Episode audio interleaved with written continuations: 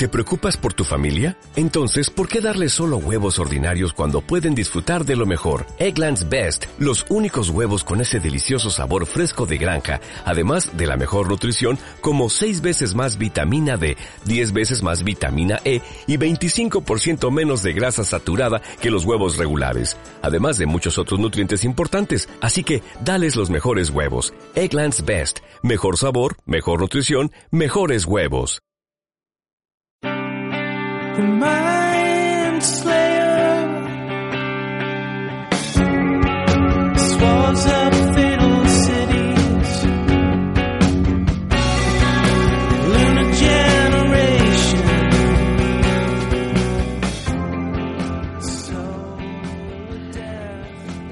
Bienvenido, bienvenida una semana más a este podcast Nadie es Perfecto, un podcast que se realiza en radio Concretamente se compone de dos secciones eh, que se realizan en el programa Más Escuela Pública en Radiopolis, que se emite en directo los miércoles a las 7 de la tarde. Concretamente en la sección se llama Nadie es Perfecto. Y otra sección los viernes en el semanario, en el informativo semanal que se realiza en esta radio comunitaria sevillana, eh, concretamente se llama La Torre Mira y que viene a ser eh, una sección sobre cultura libre. Esta semana es la última del año y eh, queremos eh, hablar sobre un proyecto que se va a iniciar en el próximo trimestre, como es Andalucía Profundiza.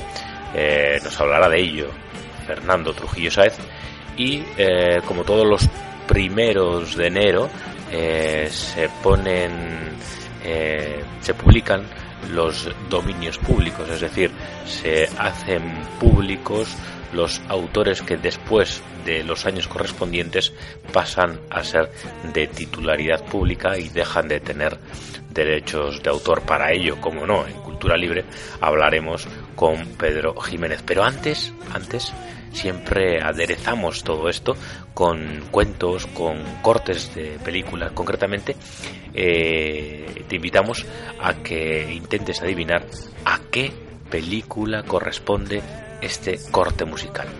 Al final del podcast te desvelamos la, incógnita. Disfruta de Nadie es perfecto.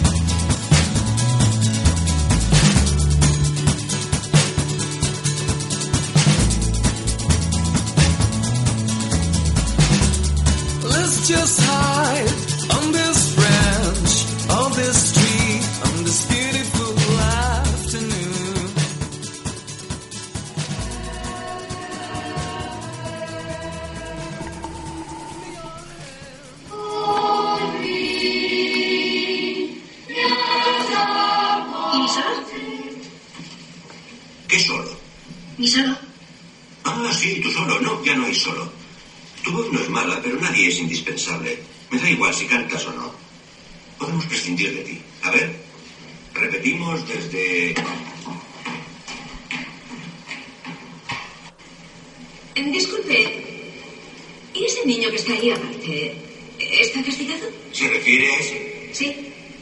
Él es un caso especial. ¿Me permite?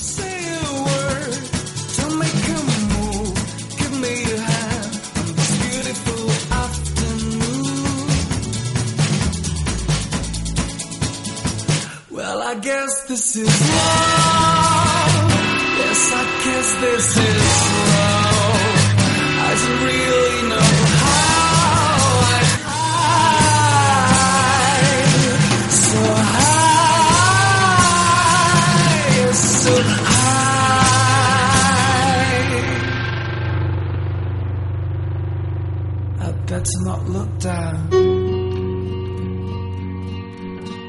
I better not look down. I better not look back.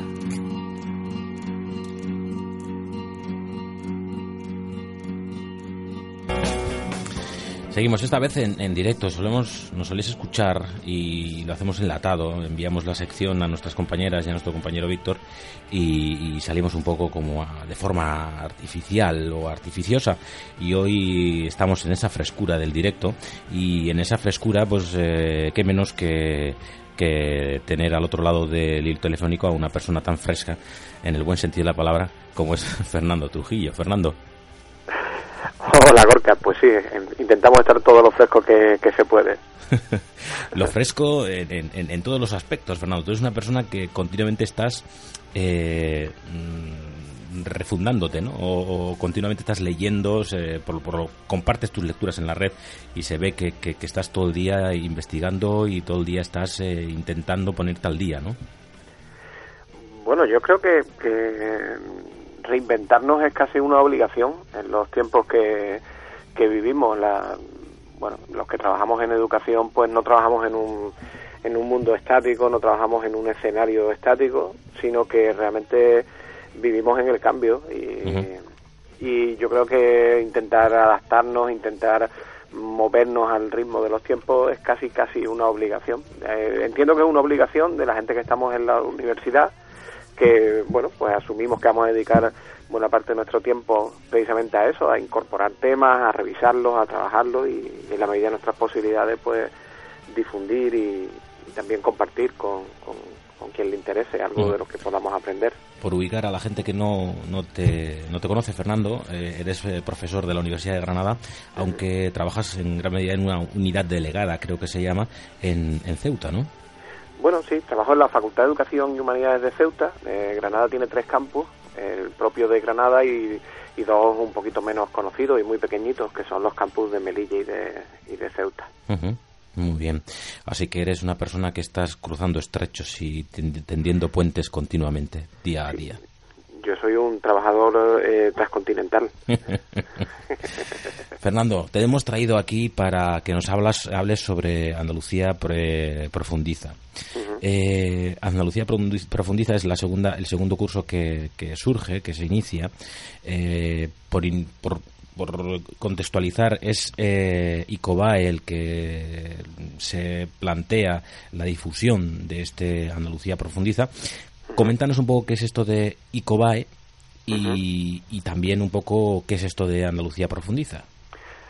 Muy bien, sí, claro, pues eh, ICOBAE somos un grupo de, de amigos que en el año 2006, cuando aparecen las competencias básicas en, en la nueva legislación, pues estábamos, habíamos creado un grupo de, de formación en el CEP del campo de Gibraltar y pues nos pusimos a estudiar qué significaba eso de competencias básicas y cómo podíamos en nuestra en nuestra aula pues ponerla en funcionamiento. Éramos tres compañeros de secundaria y, y yo como asesor externo de la universidad. Y, y desde entonces pues estamos trabajando en el mundo extendido, en el mundo amplio de, de las competencias básicas. En el año 2010-2011 pues tuvimos la suerte de que nos invitaran eh, la Dirección General de Participación y Equidad, que es quien realmente gestiona y, y mantiene vivo y mantiene vivo Andalucía Profundiza, pues la Dirección General de Participación a través de, de Manuel Vázquez, que es el jefe de servicio de orientación educativa, pues nos invitó a, a la jornada inaugural de Profundiza y realmente nos quedamos fascinados con el programa y con lo que ahí había en cuanto a, a calidad humana. Profundiza es uno de los programas del anterior Ministerio de Educación, este en concreto para la profundización en el conocimiento del ámbito científico-tecnológico. Eh, la idea era muy sencilla, y sigue siendo muy sencilla, es desarrollar talleres en horario extraescolar eh, los dos años anteriores, los viernes y los sábados por la mañana, talleres en los cuales pues compañeros y compañeras de, primaria y secundaria pues trabajarán con chicos y chicas en grupos pequeñitos, eh, todos voluntarios, todos, tanto los docentes como, como el alumnado, eh, pues profundizando una serie de talleres en principio del ámbito científico-tecnológico. Eh, el primer año, pues bueno, pues tenía cierto carácter casi experimental, a ver qué tal funciona esto y a ver cómo va. Pero el segundo año, pues ya la cosa explotó y fue un auténtico lujo poder participar eh, en la difusión de, de Profundiza. El primer año lo que intuimos es que ahí había mucha calidad, porque en aquel encuentro en Granada, en el Parque de la Ciencia, no te puedes imaginar la efervescencia de los ochenta y tantos compañeros y compañeras que allí estaban, las ganas que tenían de hacer algo diferente en educación, el conocimiento que tenían, la, mm, la capacidad para comunicar eh, emoción en torno a la ciencia, era, se palpaba en el ambiente. Y de aquella sesión eh, salió la conclusión evidente de que había que difundir lo que se hiciera en Profundiza, porque iba a ser interesante. Hay una, hay una necesidad por parte del profesorado de salirse del currículo, aunque no tanto como vosotros planteáis. Sí, yo, yo creo que, que, que todos, no ya solo el profesorado, sino que yo creo que ya todos los que estamos en el entorno del sistema educativo empezamos a intuir la necesidad de salir del currículum eh, en cuanto a eh, el corsé que nos impone más bien la tradición, porque no tanto, que esto es algo muy paradójico, la propia ley. Nuestra tradición educativa eh, pues ha impuesto sobre nosotros un corsé que a veces hace que, realizar ciertas prácticas no sea sencillo. Y yo creo que muchos docentes están deseando salirse del currículum en cuanto esto significa de estar encorsetados para explorar otras formas de, de trabajar pero otras formas además mm, muy en los límites de, en los límites de lo concebible. Eh, por ejemplo, hace el año pasado uno de los talleres consistía en algo que yo creo que sí está fuera del currículum, que era lanzar un satélite al espacio de tal forma que cuando llegara a la, a la estratosfera, pues el, globo pues explotara fue, eh, cayeran los sensores que iban adheridos a este, a este globo y se pudieran pues tomar fotografías por ejemplo, de la Tierra para comprobar la curvatura, es decir, demostrar empíricamente que la curva, que la Tierra es redonda o no, eh, tomar eh, referencias de temperatura, velocidad, mm, pues comprobar eh, la fuerza de la gravedad, hacer este tipo de prácticas con estudiantes de primaria pues no es lo usual, podríamos decir. Imagino, imagino que si ya tiene impacto en profesionales que saben que eso se puede hacer y que se debe hacer, en, chavales y chavalas que están acostumbrados a lo que están acostumbrados, tener esa posibilidad de construir un, un satélite y de tomar fotos más allá de, de lo que el ojo humano percibe, ¿no? Tiene que ser impresionante, ¿no? Claro, claro. Tú imagínate el impacto que tiene y lo perdurable que puede ser ese impacto eh, en el tiempo y en la vida de estos de estos chicos. Porque además como bueno pues como profundiza tiene difusión como el blog de profundiza tiene difusión pues mi sorpresa es que hace un mes el blog microsiervos que en fin es el primer blog en, en habla hispana en eh, en, tanto en Latinoamérica como en España, el primer blog en, castellano, eh, pues resulta que el blog Microsiervos había encontrado precisamente esta experiencia del, del satélite Limasat y la había referenciado en su blog. Y de repente estos chicos eran portadas en microsiervos.com. Qué curioso. Es decir, eh, es que esto es un impacto que ni siquiera está eh, al alcance de cualquiera. Entonces la base la base es la I más D más I que planteáis, ¿no? La ilusión más diseño más interacción. Efectivamente, la base como hoy en investigación eh, diría cualquier director de un gran proyecto sería I más D más I. Eh, trabajar de esta manera exige plantearse bueno, pues que no podemos entrar en el aula a hacerlo cotidiano, que tenemos que acercarnos al hecho educativo con ilusión, con ganas, con, con proyectos, con ideas. Fernando, ¿tan, ¿tan difícil es entrar en el aula a cambiar las eh, inercias que este tipo de programas se tienen que hacer en horas extraescolares? Bueno, eh, esa es realmente la pregunta fundamental. Eh, este programa, cuando lo diseña el Ministerio, estaba pensado para como actividad extraescolar porque realmente no se sabía cómo iba a funcionar Eh, ya el año pasado, en la reunión que tuvimos con los coordinadores de los talleres, pues se empezó a decir, hay que hacer un profundiza dentro del aula. Y en la reunión que hemos tenido hace relativamente poco, eh, antes de anunciar el comienzo de Andalucía Profundiza este año, este año ya no lo financia el Ministerio, se ha cortado la financiación, pero lo va a financiar la Consejería. Y tuvimos una pequeña reunión, los responsables de, de la difusión con, con, el servicio que lo plantea y ya estamos hablando para el año que viene de, un profundiza en el aula. Es decir, esto hay que traerlo al aula y crear las condiciones desde la administración y desde los, y de las personas que estamos como apoyo al, al aula, pues crear las condiciones para que haya un profundiza en el aula y que ese impacto del cual estábamos tú y yo hablando, pues realmente incida en, la práctica cotidiana y en todos los chicos también, no solo en quienes voluntariamente quieran participar en un taller.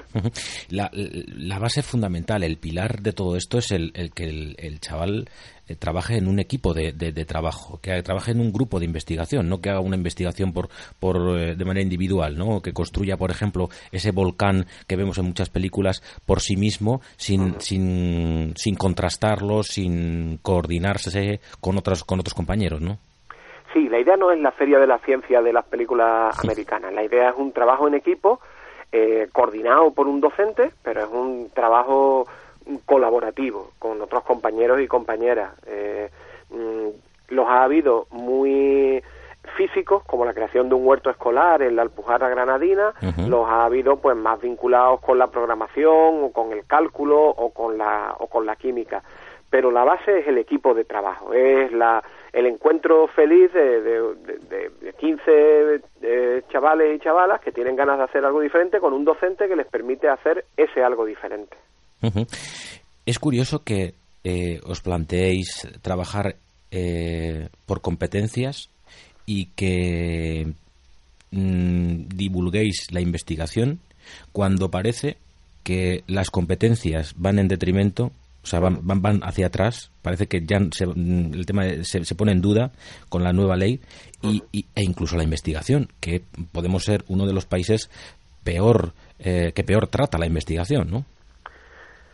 Bueno, que somos que somos uno de los países en el contexto europeo que peor trata la investigación no cabe ninguna hay datos, duda. Hay datos objetivos. El, paso atrás en investigación no admite comentario. Precisamente Andalucía profundiza mm, de manera casual, no de manera buscada, pues se hizo público eh, que íbamos a empezar ya a trabajar el mismo día en el que científicos y científicas de toda España se estaban manifestando. Y es cierto que la nueva ley pues mantiene el término de competencias básicas, pero no sabemos en qué sentido, es decir, no sabemos hacia dónde apunta. Pero en todo caso, la creencia en que la investigación en el aula es un elemento revulsivo y formativo y la creencia en que hay un aspecto positivo en las competencias básicas, pues yo creo que supera lo que los gobiernos de turnos puedan ir haciendo. Las competencias básicas llevan en Europa desde mediados de los años 80 y eh, no hay vuelta atrás del discurso de las competencias. Nosotros entendemos el discurso de las competencias como acción, como ponernos en el aula a aprender haciendo. Y de ese discurso realmente no hay vuelta atrás. No hay, por mucho PISA y por mucha evaluación de diagnóstico que nos quieran mostrar, no hay un camino de vuelta una vez que emprendes el, paso adelante de las competencias básicas desde esta perspectiva. Fernando, para terminar, eh, antes del 18 de enero del 2013 es cuando los centros, profesorados o alumnado eh, pueden remitir las solicitudes eh, para participar en Andalucía Profundiza. ¿Cómo? ¿Cómo es el proceso? ¿Qué es lo que tendría que hacer alguien que nos está escuchando mm, y que se quiera animar? En realidad yo creo que el proceso es relativamente sencillo. Yo empezaría por visitar nuestro blog profundiza.org o profundiza.es. Cualquiera de las dos direcciones es válida. Y a partir de ahí, pues tenemos que unir las voluntades de un grupo de chicos y chicas con la voluntad de un docente y la voluntad de un centro. Y esto se hace pues a través de un sencillo proceso de selección que coordinan cada una de las delegaciones provinciales. Realmente estamos en uno de esos programas en los que hay muy poco papeleo implícito, es simplemente cursar la solicitud y, y poco más, y el diseño del proyecto de investigación que cada uno quiera realizar. Entonces no estamos en un programa burocratizado, sino estamos en un programa de acción investigadora. Yo creo que es una gran oportunidad. Este año además se ha abierto la gama de temas, ya no solo tienen que ser proyectos de investigación del ámbito científico-tecnológico, puede ser de las humanidades, de las ciencias sociales, la música, el arte, eh, es decir, cualquier materia, cualquier área de conocimiento puede generar un proyecto de investigación. Porque como apuntamos al aula, pues esto tenía que ser.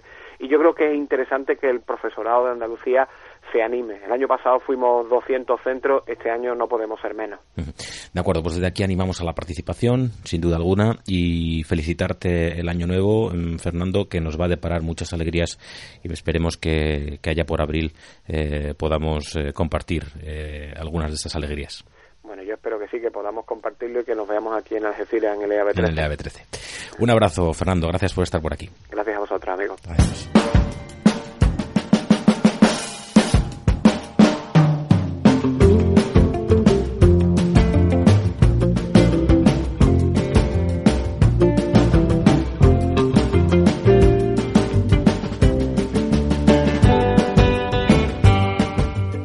Estimados extraterrestres, ignoro si esta tercera carta que les envío llegará finalmente a su platillo volador, pero si así fuera, les ruego tengan a bien meditar mi ponderada propuesta y actuar en consecuencia.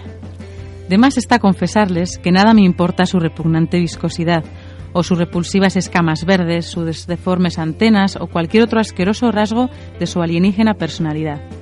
Conozco demasiados humanos en este sufrido planeta que disfrutando de mejor apariencia son, sin embargo, mucho más nauseabundos que ustedes. Tampoco tienen que preocuparse en convencerme, caso de que por fin pretendan invadirnos, de que sus deplorables propósitos sean dignos de encomio y de respeto, porque también conozco cómo ciertos humanoides tenidos por civilizados disimulan con virtuosos discursos y proclamas las más viles y rastreras conductas. Hasta ustedes se sonrojarían, no importa su vegetal naturaleza, de las infamias que muchos que se tienen por cristianos y respetuosos son capaces de cometer y reiterar.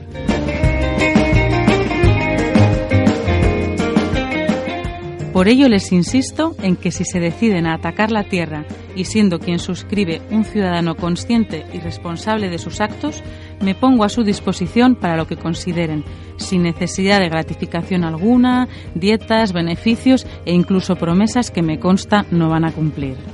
Si para invadir la Tierra necesitan pretextos que los justifiquen o mandatos de quién sabe qué organismo intergaláctico, yo mismo les puedo ofrecer las excusas que gusten, junto a la confirmación de que ninguna es necesaria. En cualquier caso, siempre podrán alegar que los Estados Unidos se han negado a cumplir las resoluciones del Consejo de Seguridad de la constelación Mongo 22 o que el régimen de Washington dispone y oculta terribles arsenales de armas de destrucción masiva o que el carnicero de la Casa Blanca se ha aliado al maléfico califa del cuadrante Ganga o simplemente que obstaculiza la presencia de inspectores mongos de la estrella Guatatao.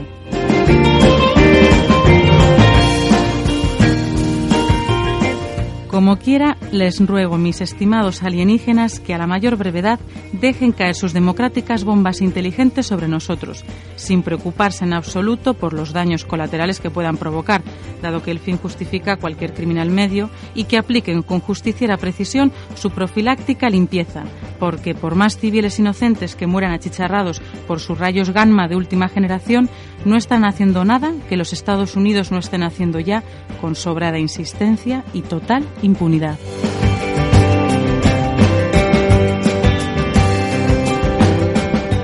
Si los supuestos abanderados de la democracia y la libertad pueden matar en nombre de la vida y hacer la guerra en nombre de la paz, también ustedes, anhelados extraterrestres, pueden enmascarar sus genocidios con los mismos pretextos, que al menos este servidor no se lo va a censurar.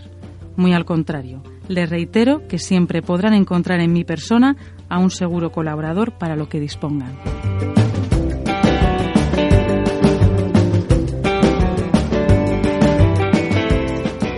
Sí les suplico, para cuando se decidan a dejar caer sus naves sobre este planeta, que hagan bien el trabajo, que no dejen nada para el día siguiente y que, si es posible, comiencen su operación Ratas de la Tierra por la Casa Blanca. Atentamente, agradeciéndoles la atención prestada, besa sus escamas o lo que sea que tengan, Coldo.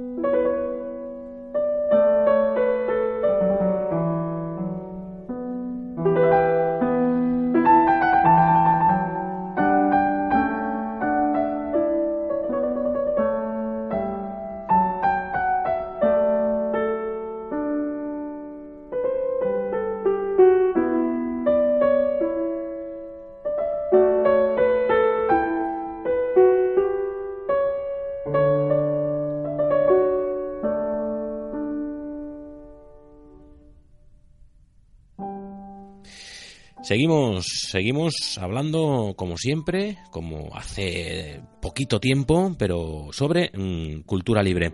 Y como siempre lo hacemos con Pedro Jiménez. Hola Pedro. Pedro Jiménez de CEMOS 98 que se presta eh, a realizar esta sección todas las semanas sobre cultura libre. Eh, a diferencia de otros eh, de otros espacios, de otras semanas, Pedro, hoy hemos empezado con música clásica. Hemos empezado con Bach y un corte que a mí me parece muy interesante como es este Variaciones Goldberg. No sé qué te parecerá a ti. Sí, también, también me parece, me parece muy interesante. Y lo hacemos porque podemos, porque aquí siempre emitimos, siempre empezamos con música libre, con copyleft, con música con Creative Commons o con música que ya está dentro de un dominio público, ¿verdad? Sí, claro.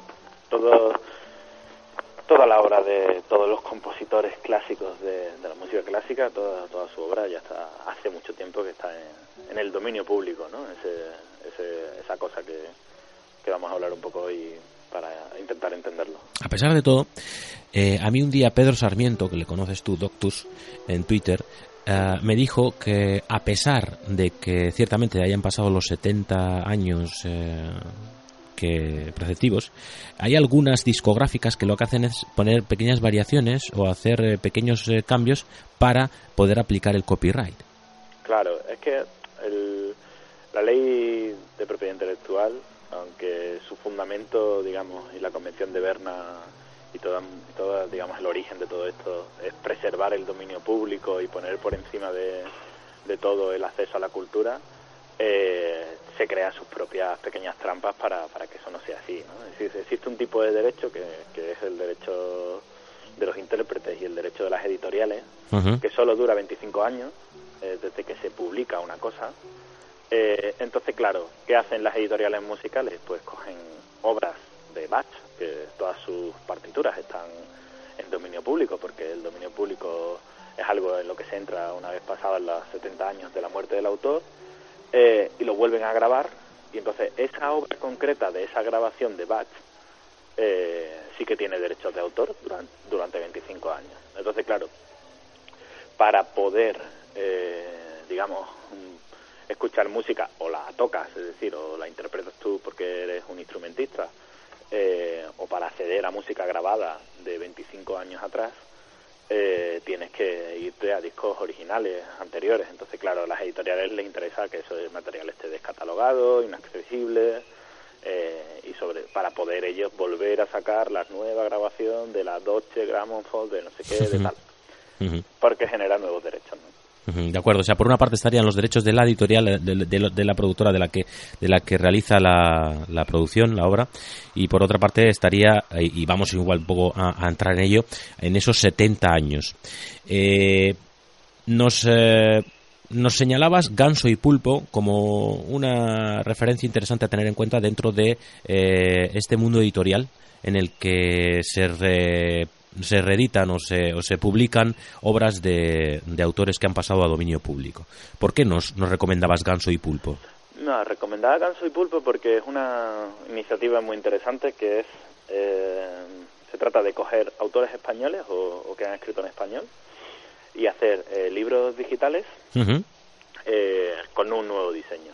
Pero todos esos, todos esos autores eh, ya están en el dominio público. Es decir, son autores, por ejemplo, del siglo XIX, eh, en el que su obra se, se publicó, algunos de ellos, por ejemplo, en, en periódicos o, o en revistas o demás. Todos esos derechos de autor, digamos, todos los derechos de explotación de esa obra ya están ahí perdidas en archivos y demás. Entonces ellos recuperan y le dan un nueva, una nueva, una nueva mm, forma, ¿no? Entonces llaman a ilustradores, llaman a, a diseñadores para, para hacer eso. Entonces es una recuperación muy bonita de, de materiales antiguos y ellos, las nuevas ediciones, que eso es lo interesante de Ganso y Pulpo, las nuevas ediciones pues, pues no son con copyright, sino que las nuevas ediciones de esas obras eh, en dominio público son con, con licencias Creative Commons, ¿no? Con lo cual todo lo nuevo que se genera tanto de la edición como de, del diseño de ilustraciones o, o del propio diseño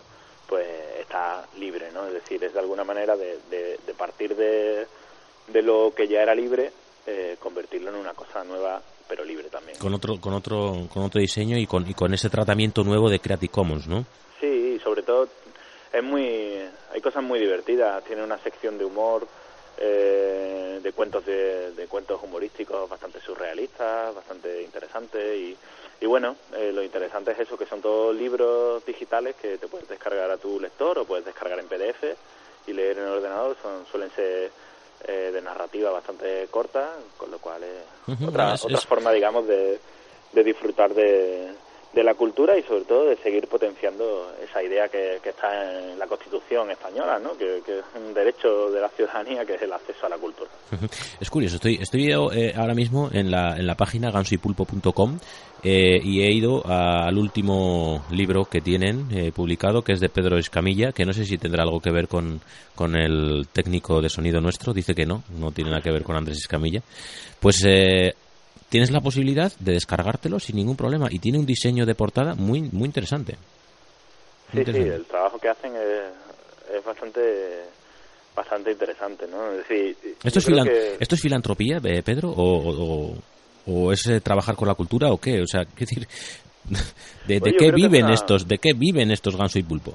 Bueno, Ganso y Pulpo viven de, de tener, eh, digamos, están generando un, una forma, digamos, de, de mostrar su trabajo, que el principal ellos son editores y diseñadores, es decir, eh, de, de- dar a conocer su capacidad para encontrar esos textos que, no son fáciles de encontrar en esa nueva figura que, que, que sabemos que existe en Internet, que es el nuevo curator o el nuevo curador de contenidos o, o el nuevo, la nueva persona, digamos, que, que, que nos da o que nos permite acceder a cosas de manera más sencilla. Y luego, sobre todo, es, es eso, ¿no? Es esa filantropía que, que a muchos nos une y que, y que de hecho, eh, en estas fechas se, se ha llegado a, a- o sea, se, se, se hace ese, esa celebración de- del Día del Dominio Público, ¿no? Porque siempre en torno al 1 de enero, eh, sobre todo en el ámbito anglosajón, se, se habla de eso, ¿no? Es decir, porque como es el- como, como las obras entran en dominio público 70 años después de la muerte del autor, pues no entran en dominio público el día que, que, que mueren, sino que entran eh, el día, el, el primer día del año eh, cuando ya cuando ya han pasado 70. Los 70, ¿no? Entonces, el 1 de enero siempre se considera, o sea, está el día es el día del dominio público. Y a ¿no? pesar- se hacen y- celebraciones, se hacen, hay fundaciones que, que, que ponen en valor todo ese todo ese material y, y, y hay cosas que, que son muy interesantes en ese sentido. Hablando de termi- en términos anglosajones, Spain is different, ¿no? sí. Cuéntanos un poco qué es lo que os pasó a Hacemos 98 con Walter Benjamin cuando creíais que era de dominio público su obra ya que habían transcurrido 70 años y en España no. En España Pues mira, eso es muy sencillo. Walter Benjamin es un autor bastante muy importante para el ámbito en el que nos vemos en la cultura. De hecho, tiene un libro, una, un libro bastante importante que es como el, el arte de la era de la reproductibilidad técnica, que es lo que habla precisamente o, antecede un ensayo que antecede muchas de las cosas que, hablamos en esta sección. ¿no? Entonces es curioso porque Walter Benjamin eh, murió murió, o sea, pasó a dominio público en, en enero de en enero de 2011 eh, y entonces, claro, mm, nos vamos a consultar una calculadora de dominio público de español y nos damos cuenta que la ley española eh, para todas todas aquellas personas que murieron eh, después de, o sea, antes del 1986, 87, ¿no? 86, 87. 86, 87, no, no se le aplica con carácter retroactivo los de los 70 años, sino se le aplica lo- se le aplica la anterior ley que era 80 años, ¿no? Con lo cual es un absurdo bastante grande, pero tiene su explicación. Eh, es un absurdo bastante grande en el sentido de que en España eh, todos los autores muertos eh, en el año, por ejemplo, ¿no? Es decir, ahora en 2013 pues todos los en, en este en este nuevo celebración del dominio público eh, todas las obras del año 40 y de todos los autores del año 42 es decir todos los autores que murieran en el año 42 pasan al dominio público.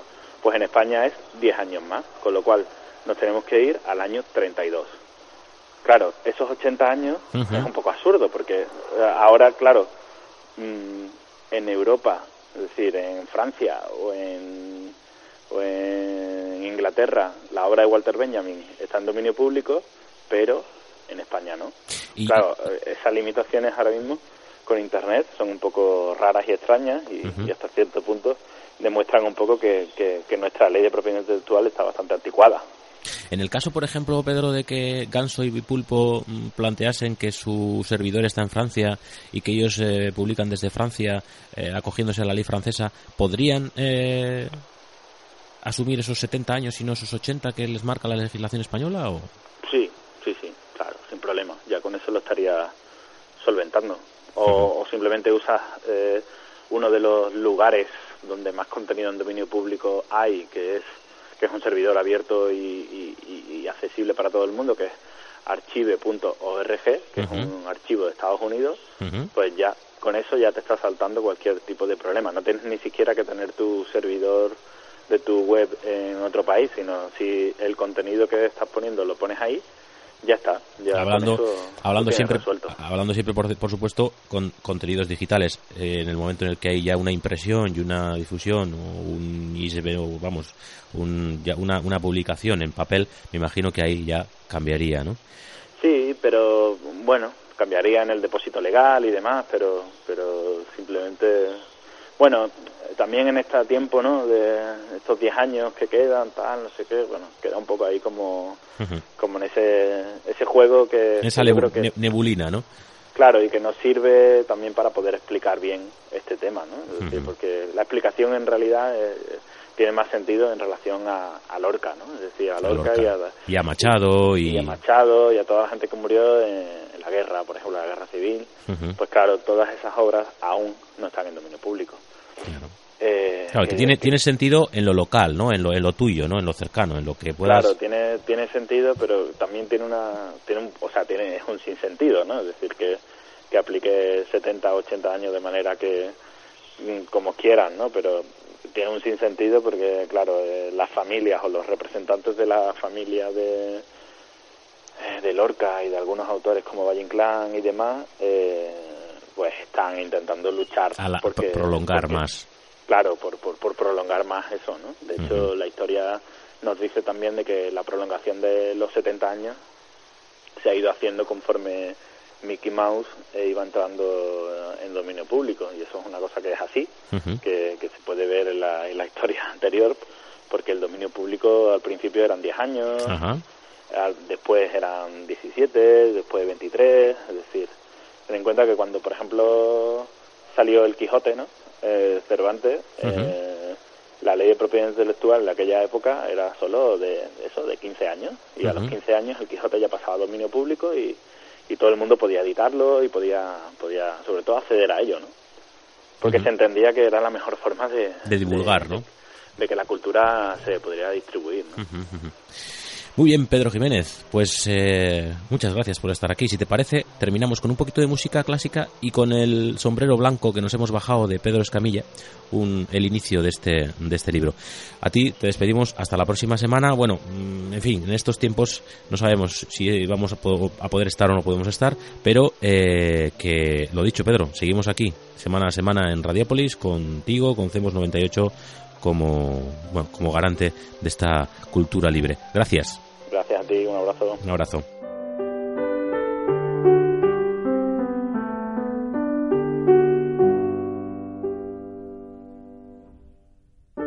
El sombrero blanco.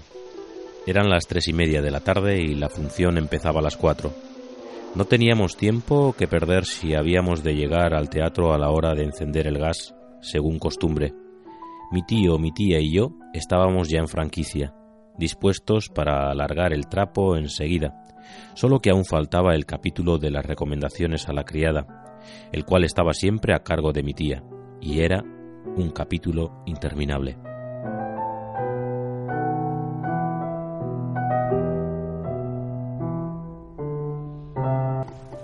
Y sobre Bach, nos vamos. Nos despedimos hasta la próxima semana. Hasta la próxima semana que estemos aquí. Porque la próxima semana, primera de enero, no podremos eh, deleitarte si es que lo hacemos con nuestra presencia. Qué presuntuosos somos, ¿verdad? En fin, que pases un buen final de año y mejor principio de 2013 y que allá por la segunda semana de enero volveremos con nuevos contenidos, contenidos sobre educación y cultura libre. Ah, la película era muy fácil, los chicos del coro. Un abrazo. Adiós, Saur.